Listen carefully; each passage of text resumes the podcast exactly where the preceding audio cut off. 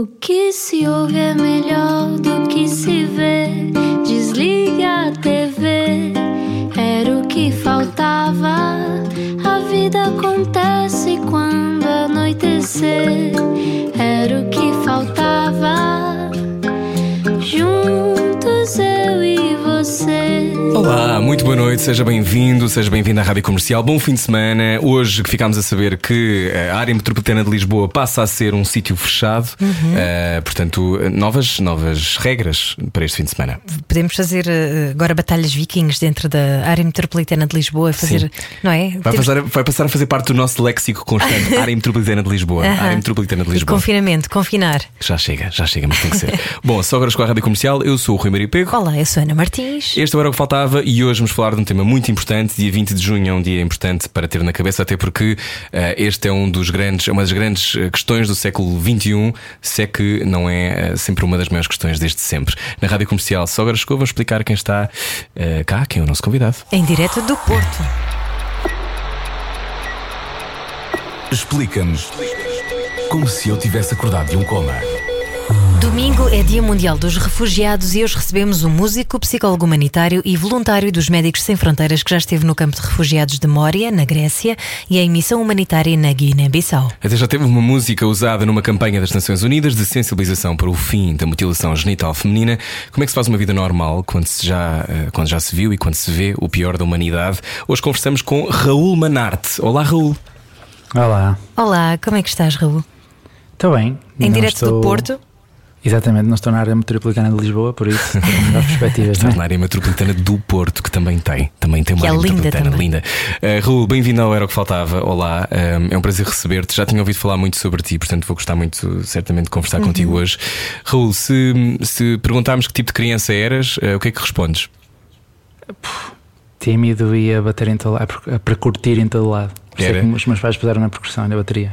Sim. Tinhas muita Ah, porque tu energia? tens uma banda, não é? Os Bidon, um grupo de percussão. Exatamente.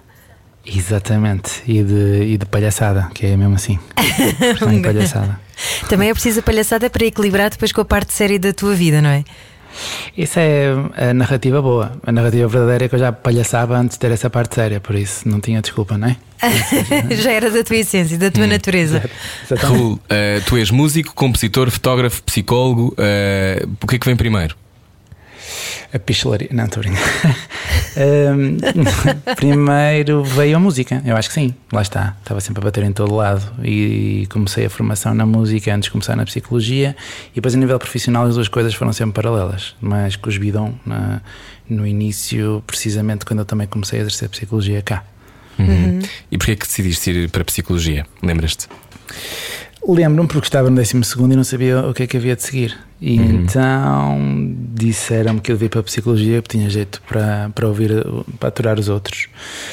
Pronto, e foi mesmo assim, foi literalmente assim. Escolhi no 12.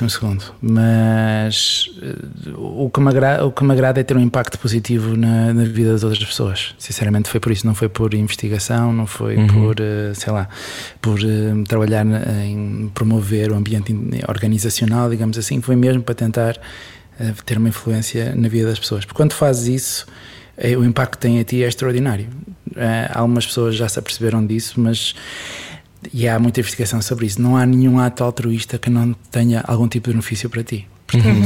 Sim, fala-se muito disso quando, quando se fala, por exemplo, daquilo que vamos falar daqui a pouco, que tem a ver com ser voluntário, por exemplo, que tem sempre esse, esse outro Esse lado benefício. egoísta também, não é? Um, quando o voluntariado ou, ou começares a ajudar os outros foi uma coisa que já, que já no, teu, no teu crescimento aparecia ou foi mesmo com o curso de psicologia que percebeste, ah, os outros se calhar precisam de ajuda e eu também se calhar tenho qualquer coisa para dar? Como é que foi isso, n- essa história? Não, já tinha, já comecei voluntariado antes aqui no Porto com, com sem-abrigo e com, eh, e com Uhum. crianças de, de bairro, crianças mais desfavorecidas. Já tinha começado isso para aí no décimo.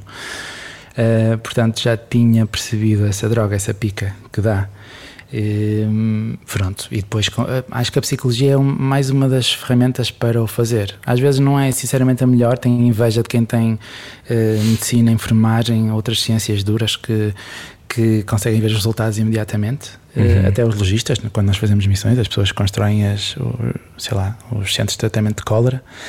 Na saúde mental eh, não é tão eh, consequente às vezes, às vezes é, mas outras vezes não. É mais difuso no tempo o impacto que podemos ter. E pronto, e, e não te dá aquela recompensa imediata muitas vezes. E às vezes tem inveja deles. Te lembras da primeira missão humanitária que fizeste? Internacionalmente foi no campo de refugiados uh, em 2016. Depois voltei lá no ano passado. Uh, mas a primeira foi o campo de refugiados de Moria, na ilha grega de, de Lesbos. Uhum. E o que é que sentiste quando chegaste lá? Uh, eu, eu, eu, eu sinceramente até detesto falar sobre isto. E porquê? Porque não consigo fazer justiça. Não dá, é impossível. Não interessa as palavras que eu escolho, o tempo que eu demoro a falar sobre isto, o máximo que eu tento chocar, porque, porque é, acho que passa um pouco por aí, né? por mais que eu tente empatizar emocionalmente contigo. Por exemplo, eu digo frio, demoro um segundo a dizer, meio segundo a dizer esta palavra, mas o frio que tu sentes numa tenda de campismo, daquelas de festival de verão, uhum. no inverno na Grécia, noite após noite, após noite, após noite, após noite, que é, essa parte é que é difícil de transmitir, mesmo para mim, eu, eu não faço a menor ideia, eu, eu, eu dormia no campo em 2016, fazia noite lá na clínica e ao terceiro dia que bateu-me, como a gente costuma dizer, e mesmo assim eu continuo a não fazer a menor ideia do que é estar com a tua família naquele frio, à noite, com a água a entrar, com a neve a colapsar a, renda, a tenda, se estiveres à beira das latrinas com a, a, água nojenta das latrinas entrar-te pela, pela, pela tenda, ainda uhum. agora com o novo campo com, eh, com ratos, com outros insetos. Portanto, e com a é violência que é, que é, morar, que é estar dentro de um campo de refugiados, com, depois também com as outras pessoas, não é? com, com os exercícios que existem de poder ou não, no meio disso. Há muitos um... relatos de violência, roubos, uh, competição. Como Sim, é que... eu hum, em, em 2020, eh, nos meus primeiros cinco dias, eu atendi seis menores faqueados. Eu acabei, eh, todas as noites dessa primeira semana, eu acabei, acabei, com sangue nas mãos, literalmente, não é metaforicamente. E eu sou psicólogo. Uhum. Portanto, e, e mesmo assim, eu estou a transmitir isto e não consigo passar o que é. Porque depois também tem um lado positivo, não é? Vês incrível resiliência, incrível uh, cooperação, sei lá, divertes-te às vezes, claro, uhum. não é? É, claro. é, normal. Aliás, se fores ao campo à tarde, passas lá meia hora, é, tens, sais com uma noção. Se fizeres noite na clínica, sais com outra completamente diferente. Claro. E, e, e, não consigo passar toda esta dimensão da, da claro. realidade, mas não tenho a menor dúvida que mesmo as pessoas que são anti-imigração uh, são anti aquelas condições. Isso é muito importante dizer, Raul, porque hoje, hoje conversamos com o Raul Manarte. O Raul, uma das questões que muitas pessoas levantam logo é. Um, é parece que não conseguem pôr-se no lugar do outro, não é? Esta ideia de, como de acabaste de dizer, anti-imigração, não é? Anti-imigração, como se os portugueses não tivessem imigrado, como, enfim, como se as terras tivessem dono. Um, como é que tu consegues, sobretudo depois de ter estado em sítios assim, consegues perceber e conversar com alguém que continua a ter este posicionamento? Eu acho que é a minha obrigação. Aliás, uhum. eu acho que é, é, é, mesmo, é mesmo minha obrigação. Para já, porque. E, e, depois também depende muito de nós e da forma como nós rapidamente nos dividimos em uhum. anti-imigração e a favor da migração. E, e eles são não têm empatia nenhuma e, e, fazem raciocínio rápido e têm um julgamento uh, ostensivo e rápido. E nós somos mais empáticos, mais solidários. Esta divisão é uma armadilha e nem sequer corresponde à realidade. As pessoas que, se, que acho eu, agora eu, eu, não conheço, não é? Mas as pessoas que uh, não querem tentar controlar mais a migração não são pessoas incapazes de empatia. Pelo contrário, uhum. todos nós somos. Só uma franja muito pequena que é psicopata, não é? Existe, uhum. mas, é, mas é muito baixa. O, mas não, têm, é, não estão expostos a estímulos que, que lhes permitam empatizar, ou para dizer de outra maneira. E eu tenho quase a certeza que qualquer pessoa que, eh, por exemplo, não quer nenhum migrante, nenhum refugiado em Portugal, também não quer ver uma criança afogada no Mediterrâneo, porque são, são três pessoas por dia este ano por exemplo, Sim. que morrem uhum. afogadas. Acho que ninguém quer isso. Ninguém quer eh, a criança que foi violada em setembro do ano passado, com menos de 5 anos, no quarto também no campo de memória. Ninguém uhum. quer isso. Uh, e, acho que falta informação para criar empatia, mas não acho que as pessoas sejam incapazes de empatia, não é? E, e há alguma literatura interessante sobre isso. Por exemplo, uh, quando, quanto maior tu achas que é o número de refugiados, mais ameaçantes eles parecem. E, e, houve um estudo excelente ano passado, em 2020, com milhares e milhares de, de, de amostragem em 17 países, e o país que exagera mais o número de refugiados é Portugal.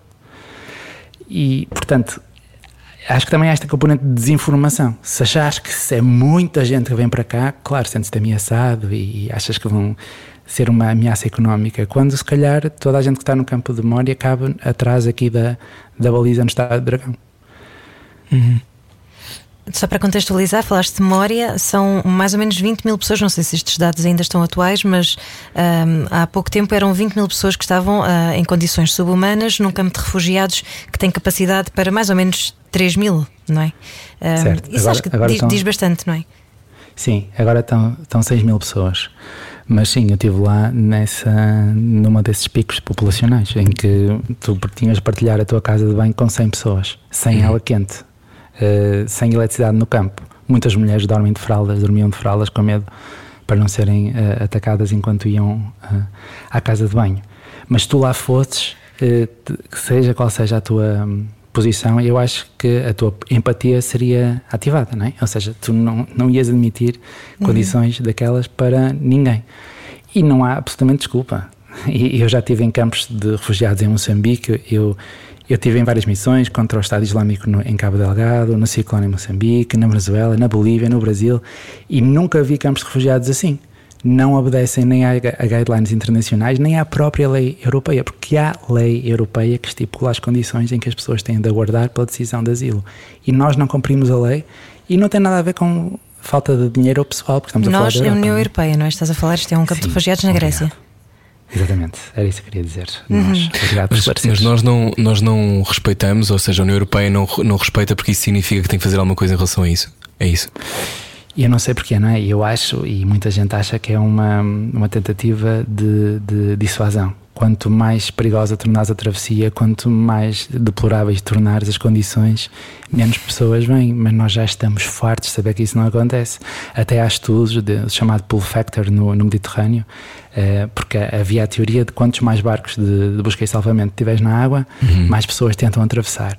Para já, essa teoria é completamente amoral, não é? Porque é como tu estás na praia e vês uma criança a afogar e estamos os dois a falar a dizer: opá, se calhar não vamos, é melhor uhum. nem buscá-la, porque senão vai, vem mais miúdos atrás. Ninguém faz isto. Só fazemos isto porque temos o, o, o luxo da distância. Uhum. Não, não, fazemos isto de propósito, atenção, não estou a dizer que, mais uma vez, eu acho que toda a gente é empática e a, e a investigação também mostra que a maior parte das pessoas ajudam estranhos. Mas tem, tens de ativar, tens de ver o que está a acontecer. E, e a Europa, no final de 2015, no pico da migração, quando mais gente vinha da Síria e do Afeganistão, a Europa diminuiu a busca e salvamento está agora em tribunal por causa disso, no uhum, Tribunal sim. Internacional de Direitos Humanos. Uh, e, e, não há desculpa para isto, para isto acontecer, porque não, nós estamos num, num país sem, sem meios, estamos na União Europeia, não é? Aliás, já o fazíamos, nós diminuímos a busca e salvamento. Raul Manarte, eh, tu és psicólogo e, portanto, eu consigo perceber que tu já consegues criar alguma, algum distanciamento quando estás a falar disto, mas também se nota ainda um bocadinho de irritação. Eh, como é que se arruma, eh, usando uma expressão muito típica de Rui Maria Pego, como é que se arruma esta revolta, esta angústia de se Dá ver para arrumar, eu acho que, que não deve dar, não é? Porque quem está, quem está, quem passa por esses campos todos, e já vamos querer saber como é que foi noutros sítios, mas como é que, como é que tu depois ficas funcional na tua vida? É possível? Eu. Uh... Outro dia estava a falar com, com entrevistar um ativista e era do clima e ele estava a dizer: se não estás revoltado com nada é porque não estás bem informado. Sim, andas a dormir. E, é? eh, e eu achei piada, mas eu não acho que seja possível manter a revolta todos os dias, nem acho saudável, sinceramente, né? Uhum. Eh, é por picos. Eh, mas a revolta é muito mobilizadora, eh, sobretudo no ativismo, mais que no trabalho humanitário.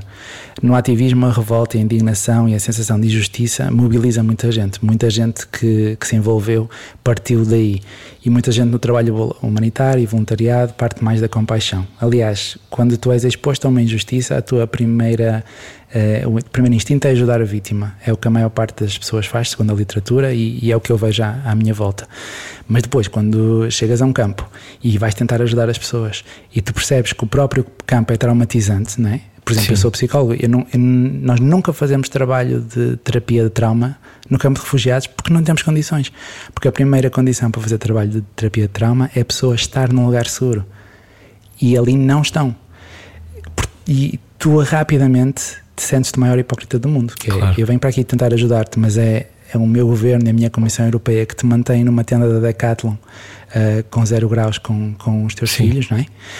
Uh, portanto, para tentar arrumar as coisas, então, eu acho que uh, servem como motivadores, como dinamizadores e catalisadores da ação, estas coisas da revolta e da empatia também. Depois, como é que a gente vai gerindo?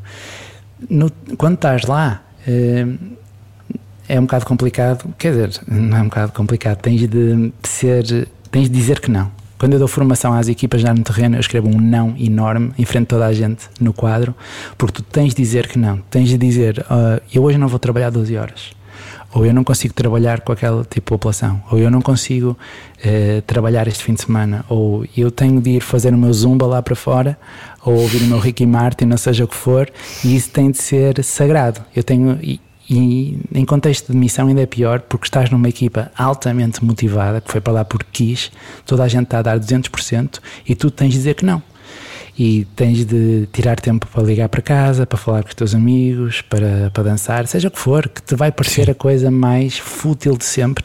Por, por causa do contraste da oxigênio, não é? Claro. Raul, um, as pessoas que estão num campo de refugiados, por exemplo, o mês de Mória, um, quanto tempo é que uma pessoa fica, em média? Quando eu estive lá, demoravam em média um, um, ano, um ano e meio pela entrevista. Agora as pessoas que estão no terreno dizem-me que estão a demorar um mês, passaram do 8 para 80 de antes, claro, é desumano pôr uma pessoa à espera um ano. Agora claro. é tão pouco tempo que tem pouco tempo para preparar a entrevista.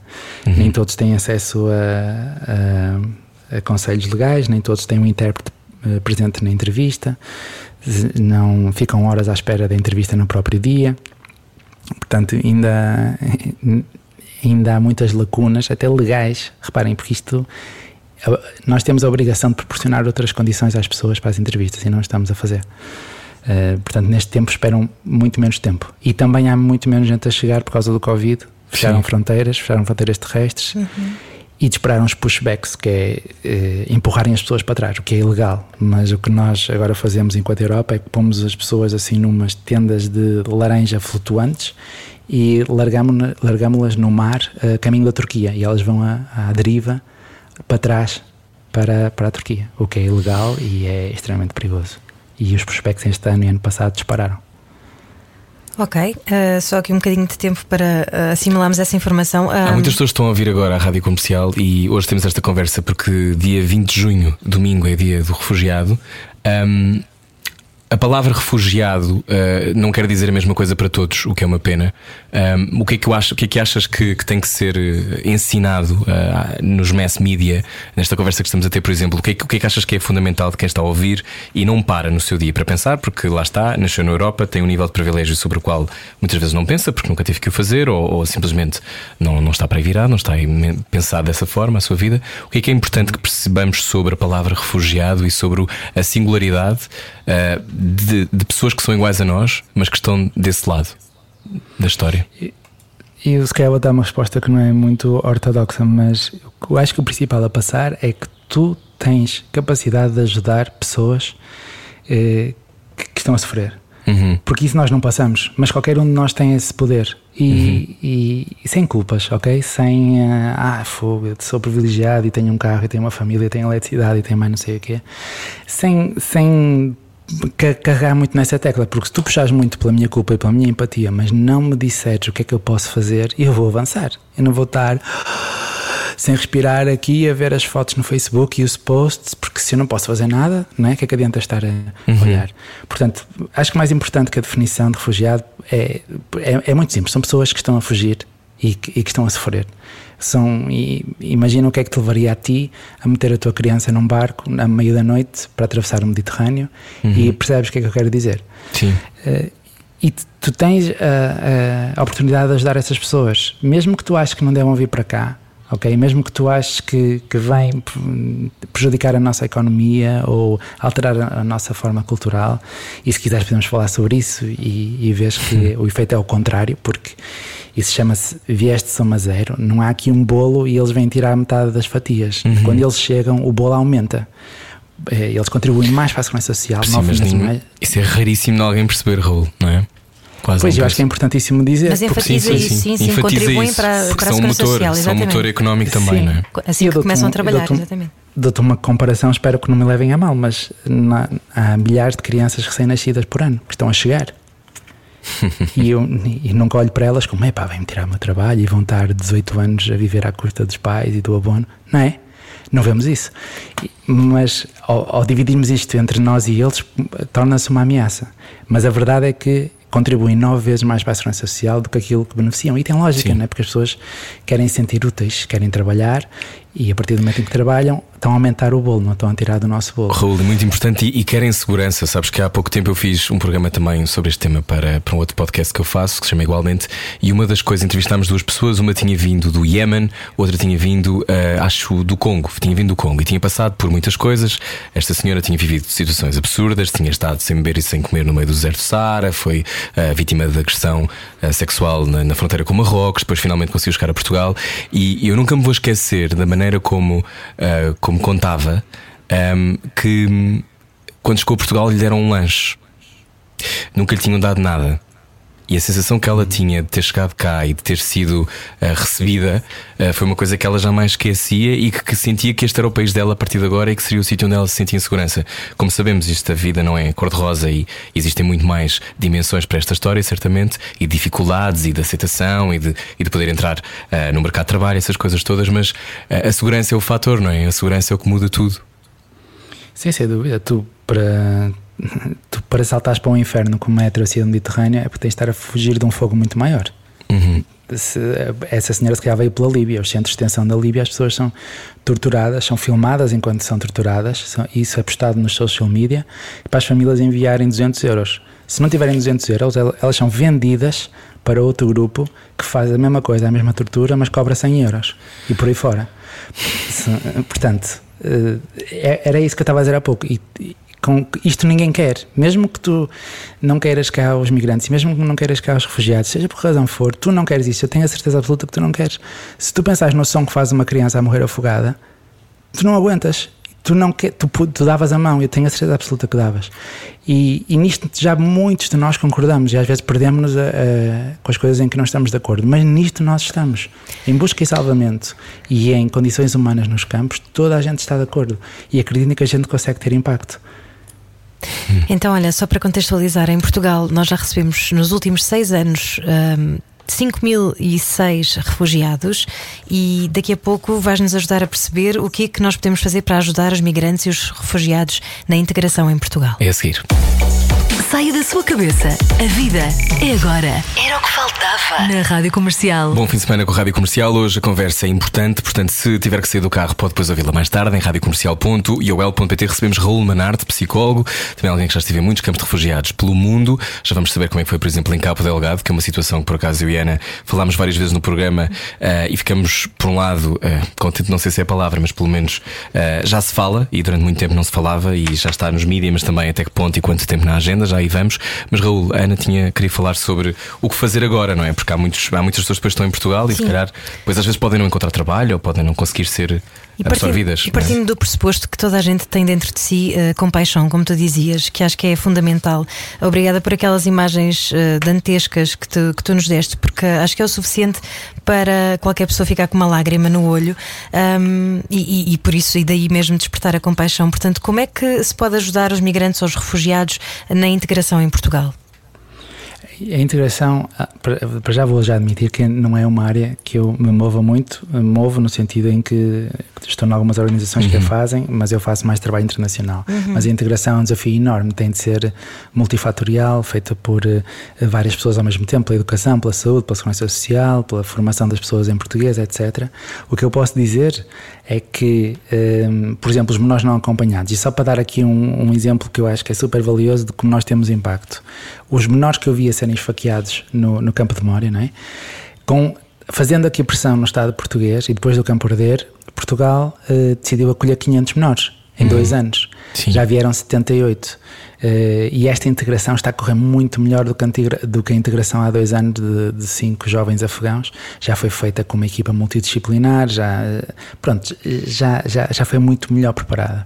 O que nós podemos fazer em relação às pessoas que estão cá é, por exemplo, o, o ACM, o Alto Comissariado para Sim. as Migrações, tem um programa de mentores. Não? É? Uhum. Qualquer um de nós pode ser mentor. Mentor é no sentido de pai, você em português, mas dá uma ajuda, sabes? ajudar a desenrascar, eh, porque às vezes é, são mesmo coisas assim super simples, uhum. às vezes são é normas sermos culturais. uns vizinhos porreiros, não é?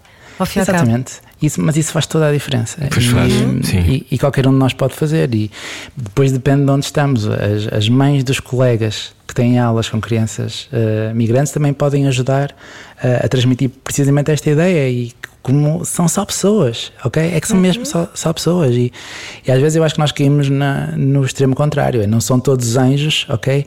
Não são mesmo. Se fores para um campo de refugiados, vai haver pessoal que te vai, meter, vai, vai te enervar. Não tem piada nenhuma e tenta ter piada, ou estou sempre a falar da mesma coisa. É igual. É como se tu tivesses.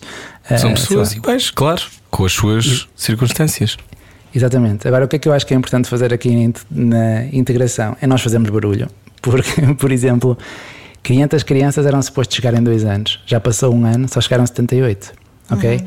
Tal como vocês falaram há pouco de Cabo Delgado, é pôr o assunto na mesa, porque isso faz realmente diferença. Então vamos aí, e... Raul. Acaba só o teu raciocínio, mas depois vamos a Cabo Delgado, sim. É pôr o assunto na pois, mesa? Eu, eu acho que tu, tu, há um contínuo. Se tu vais buscar os miúdos à escola e depois tens o yoga, mas tens 5 minutos para fazer aquele post, então faz, porque tu não sabes as consequências positivas que, que, vai, que vão existir. Se tu estás a, a jantar e podes trazer o assunto, então traz.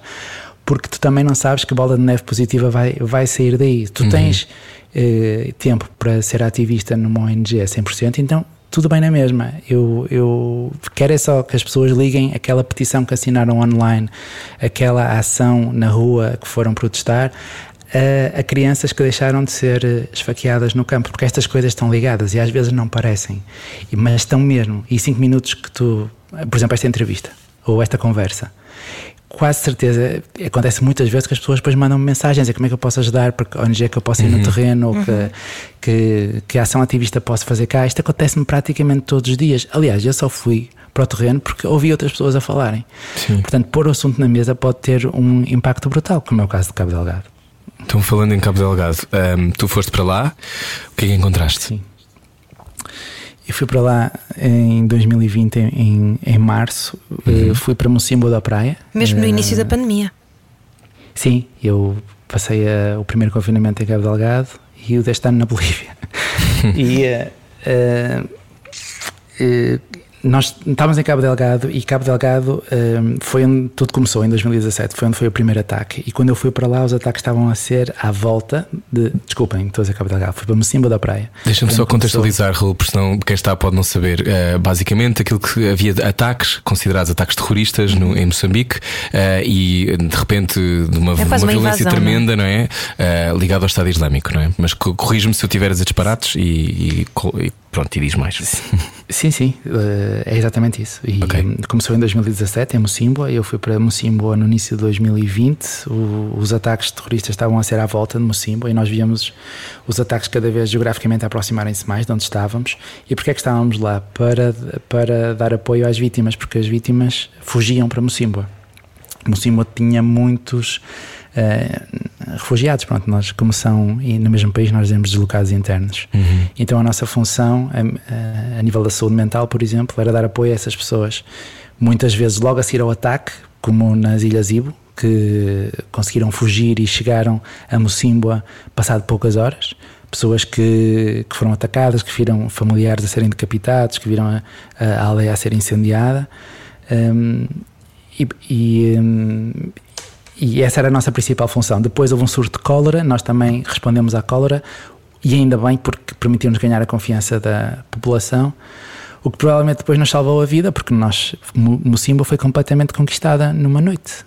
Nós acordamos às 5 da manhã com tiros, com artilharia uh, pesada, a cada vez a chegar mais perto até que depois cortaram as comunicações, nós não conseguíamos comunicar com o exterior. Uh, o nosso vizinho era do Estado Islâmico, começamos a ouvir Allahu Akbar, mesmo ali, uh, ao, ao, nosso lado. Um, as mensagens, quando chegavam da minha equipa, estavam a dizer as pessoas que estavam a ser mortas, que eles já tinham tirado a, a máscara, que, que estavam a dizer que não iam sair da ilha. Pronto. E nós, passado 26 horas de estarmos escondidos, conseguimos ser uh, evacuados. Mas.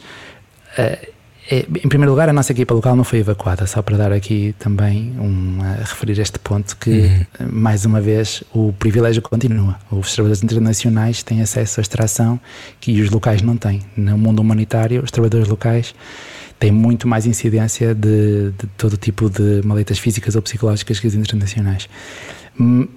Mas o, a atenção internacional está completamente diferente agora, depois do ataque de Palma. E ainda bem, e vou voltar ao mesmo, que se puseres o assunto na mesa, começa uma bola de neve positiva.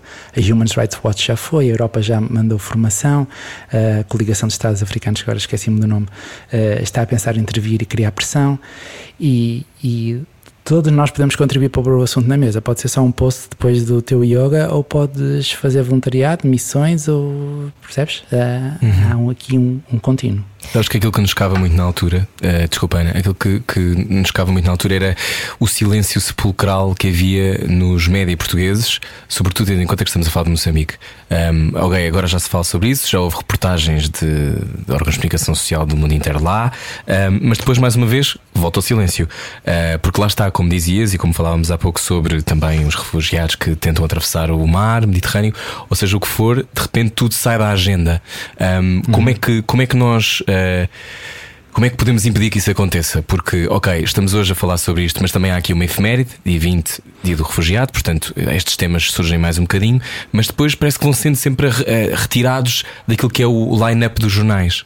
Mas, uhum. mas as agressões continuam, mas o terrorismo continua, mas há pessoas que continuam a ficar sem dedos uh, e etc., como tu terás visto, um, ehm, e coisas bem mais graves no, nesses, nesses campos. Como é que podemos manter a agenda atenta uh, a estes temas?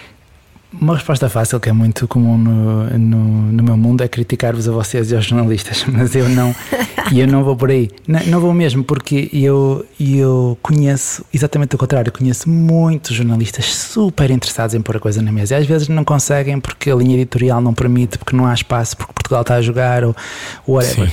Eu, eu prefiro ver ao, ao contrário. É, eu prefiro uh, empoderar as pessoas e nós conseguimos ditar a agenda. Eu vou dar um exemplo: o Miguel Duarte, que é do, do Humans Before Borders, que é uma. Foi nosso convidado um, também. Uhum. Foi, pronto. Uhum. Eu conheci o Miguel na primeira vez que estive no campo. Nós falamos em criar uma associação na altura e depois, e depois não queria, eu não, não criei o Hub em Lisboa, só criei a delegação no Porto, mas também estou com o Hub. Mas onde é que eu quero chegar?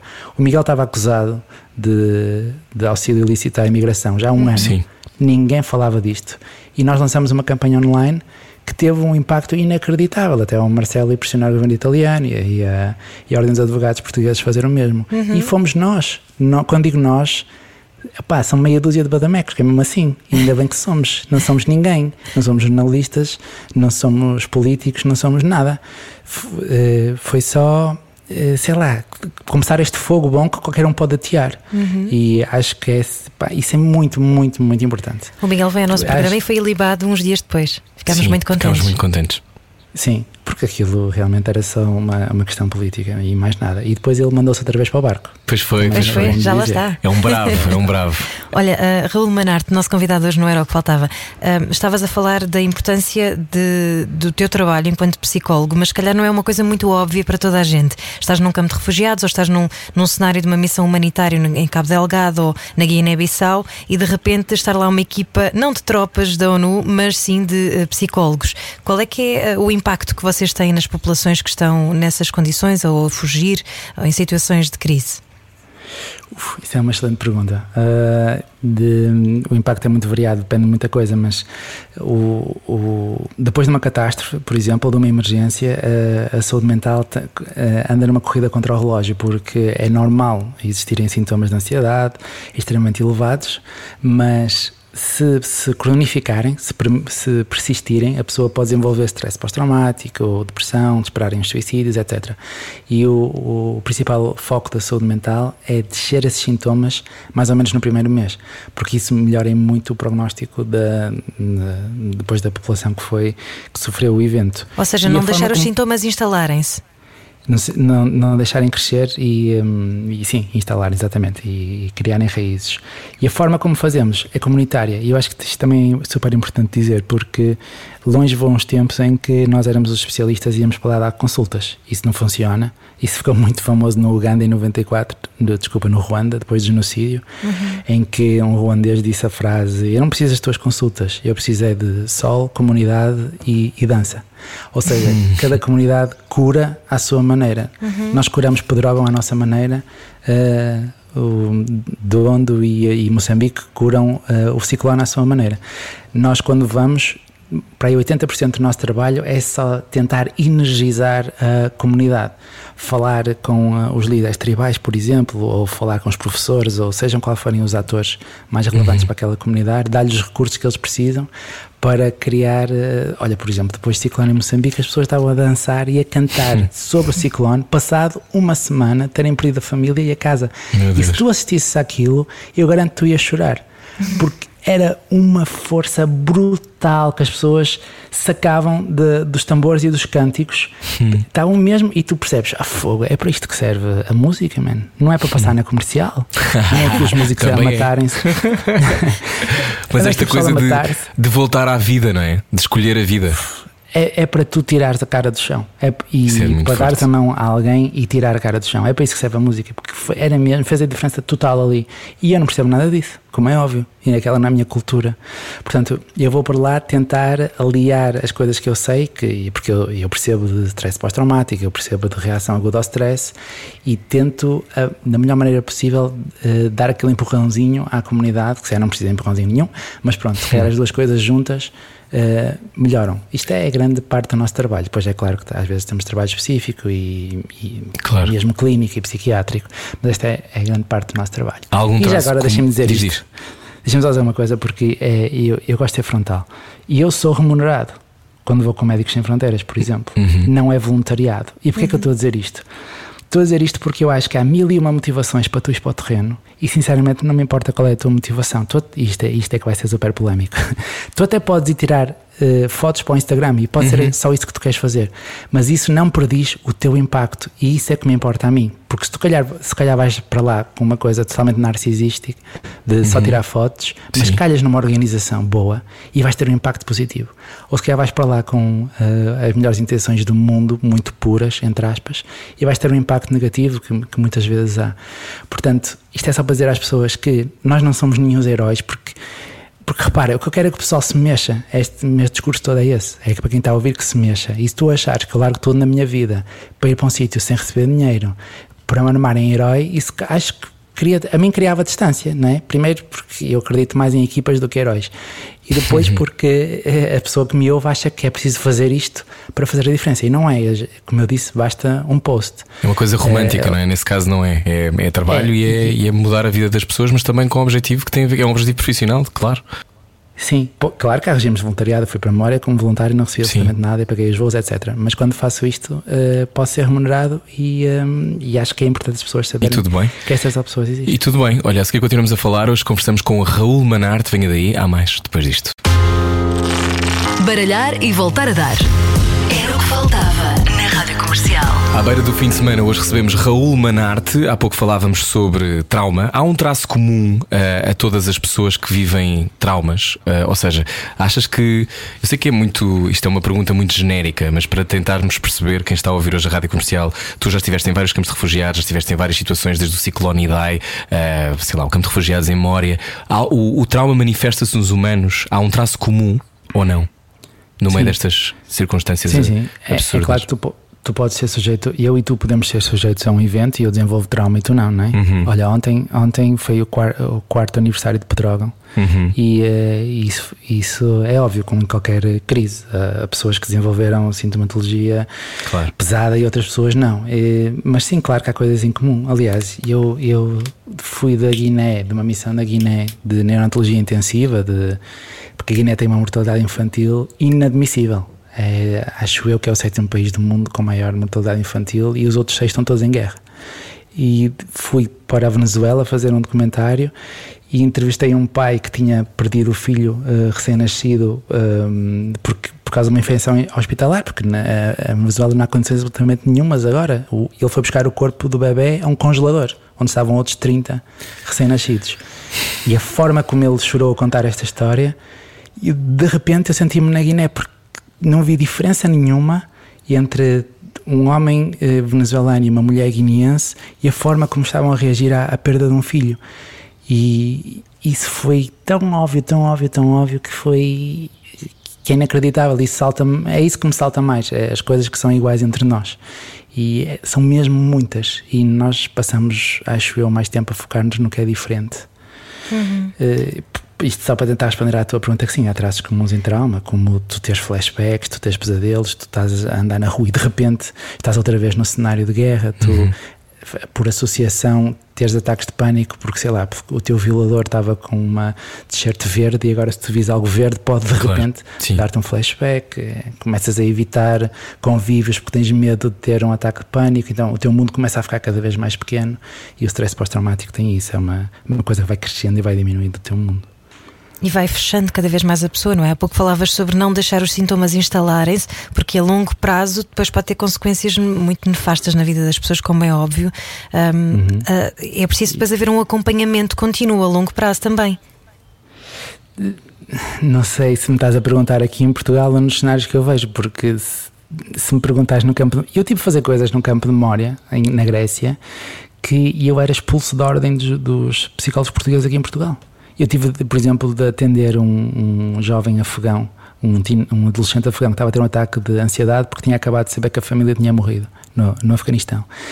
E eu tive Uh, pronto, estive a fazer os primeiros socorros psicológicos, etc., o que faria aqui, mas depois tive de o pôr lá fora, porque não tinha espaço nem condições para estar com ele, porque estavam as pessoas a chegar uh, esfaqueadas. Claro. Tive de devolver ao campo e à noite e ao frio, e isso aqui é, é, é, é como se eu estivesse a rasgar o meu código ético e deontológico. Uhum. Claro.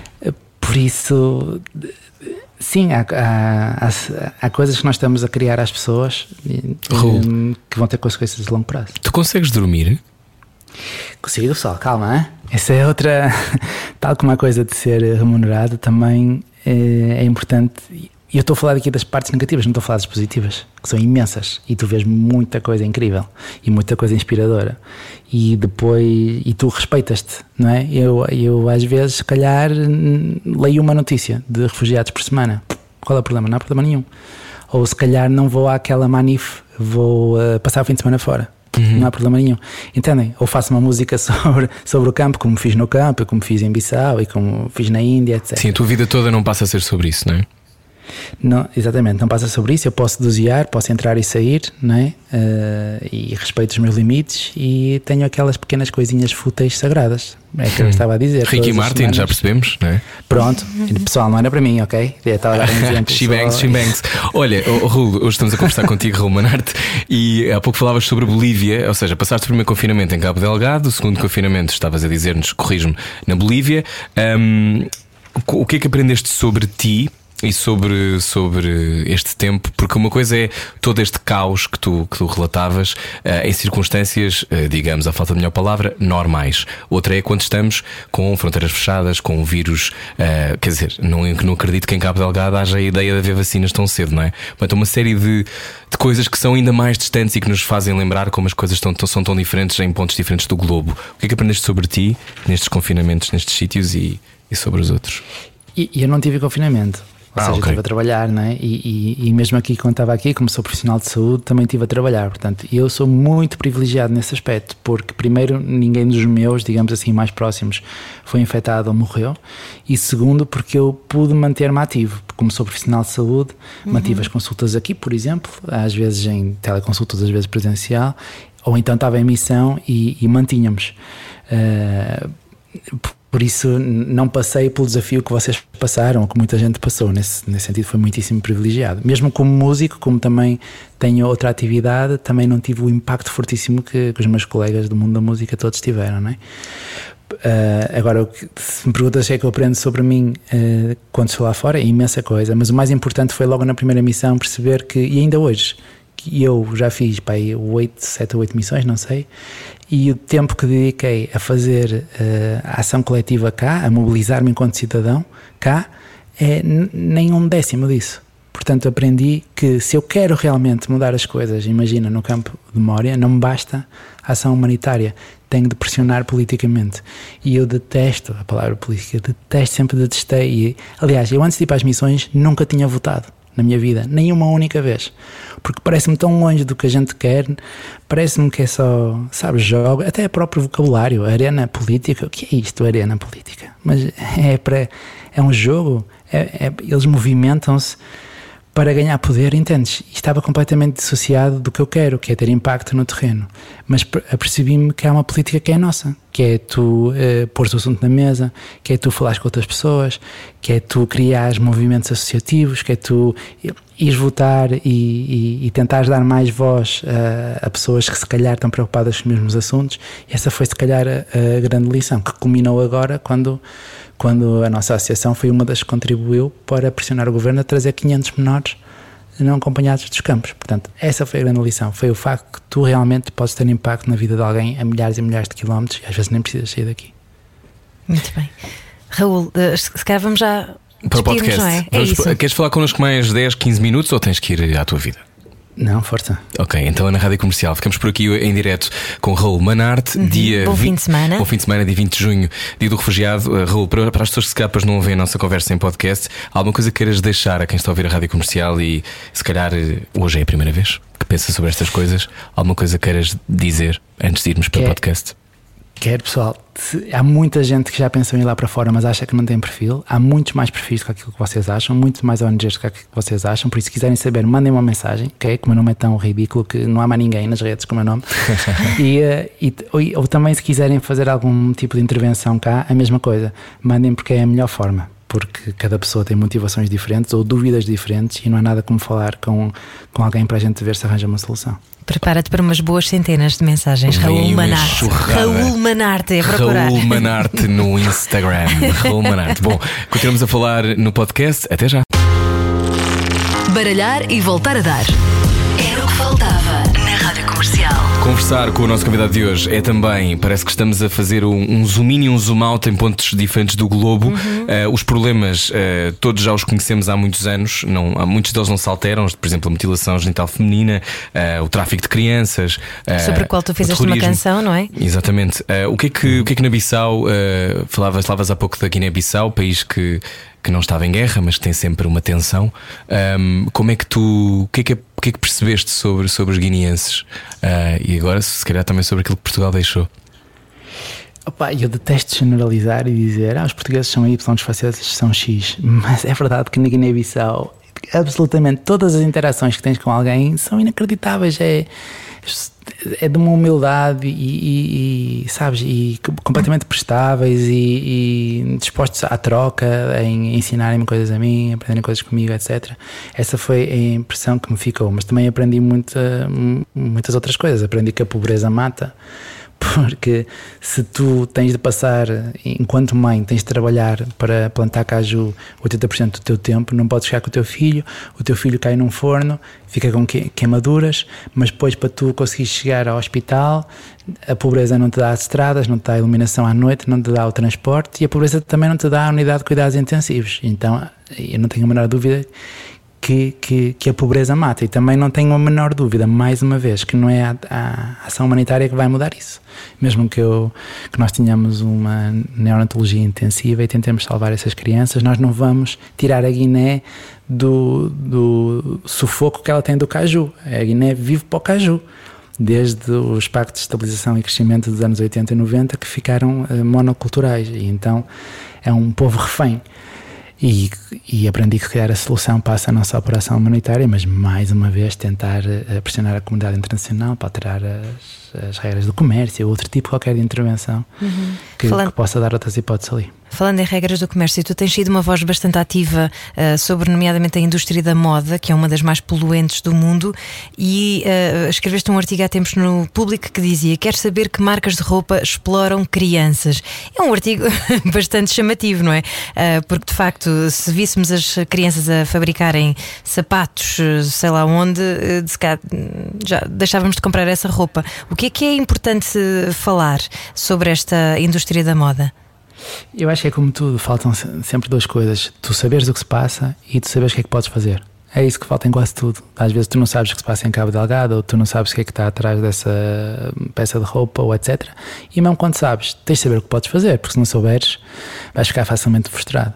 Uhum. É, Agora na, na, na, indústria da moda começam a haver opções. E esse artigo era sobre uma aplicação e eu não ganho dinheiro nenhum com isto, atenção, aplicação é gratuita não, e é canadiana, acho eu, uhum. em que uh, revém uh, centenas de, de, de, protocolos e certificados uh, através de avaliadores independentes que te permitem classificar no fundo as marcas em três polos na, na exploração de direitos de trabalhador, trabalho infantil e mesmo dos, dos trabalhadores adultos, ambiente e eh, direitos dos animais.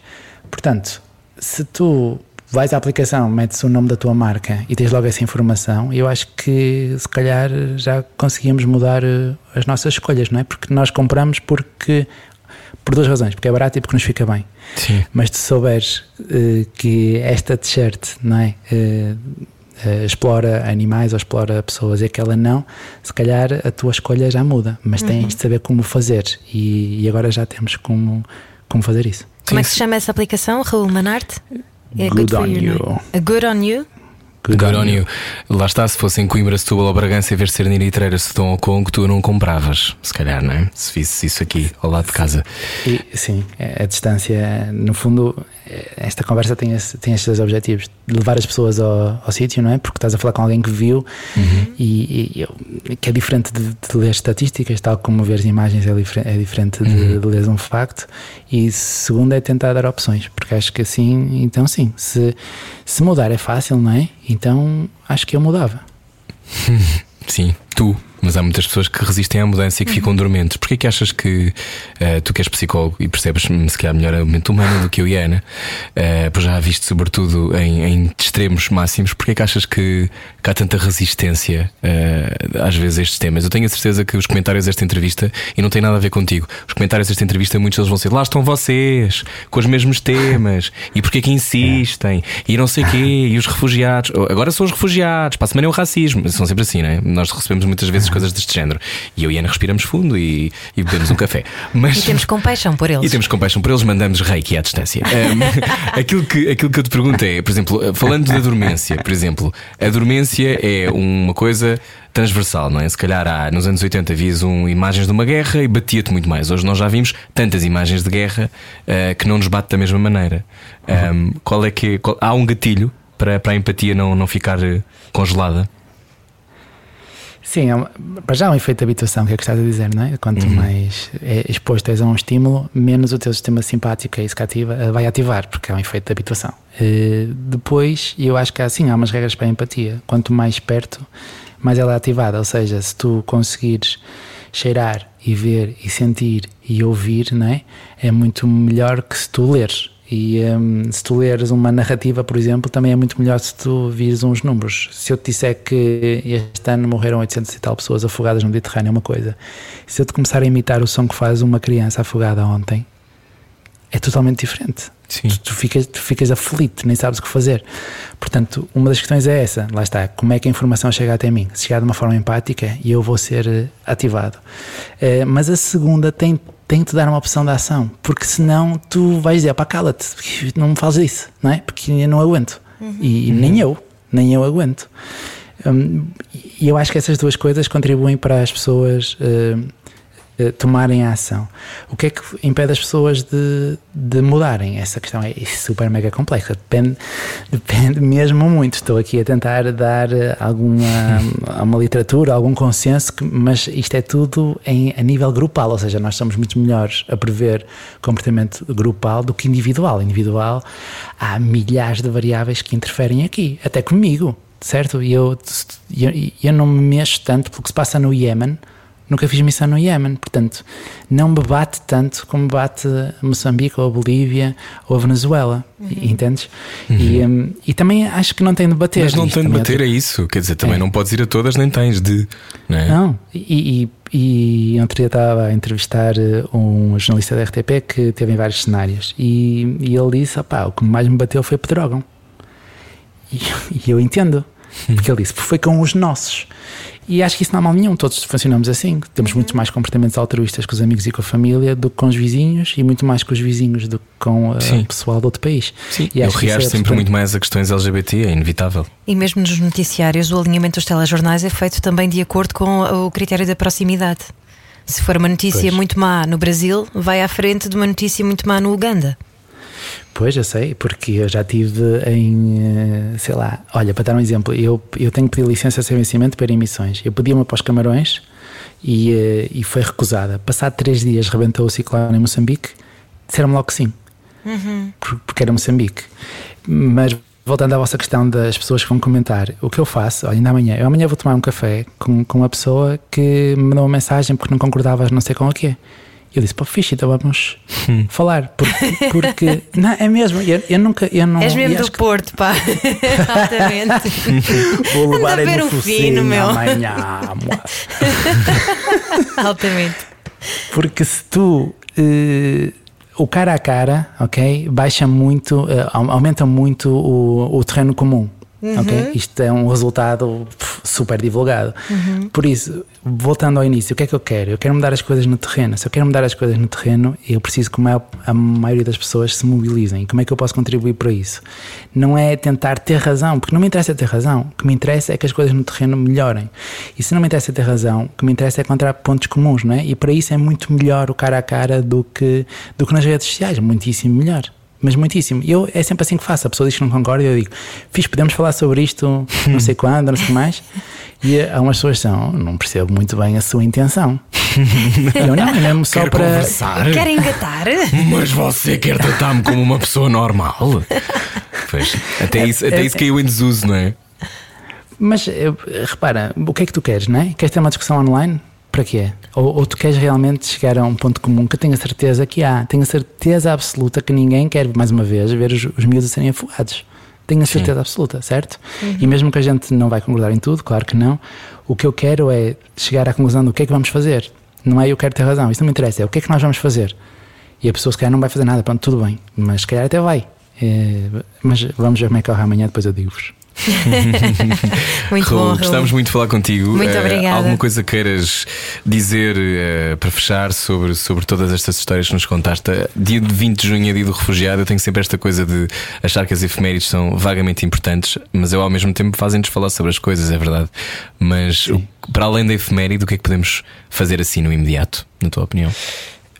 Eu, mais uma vez, ponham um assunto na mesa, falem. Se for um post, é um post. Se for uma conversa, é uma conversa. Se for com os filhos, é com os filhos. Se for com os colegas, é com os colegas. Mas ponham um assunto na mesa.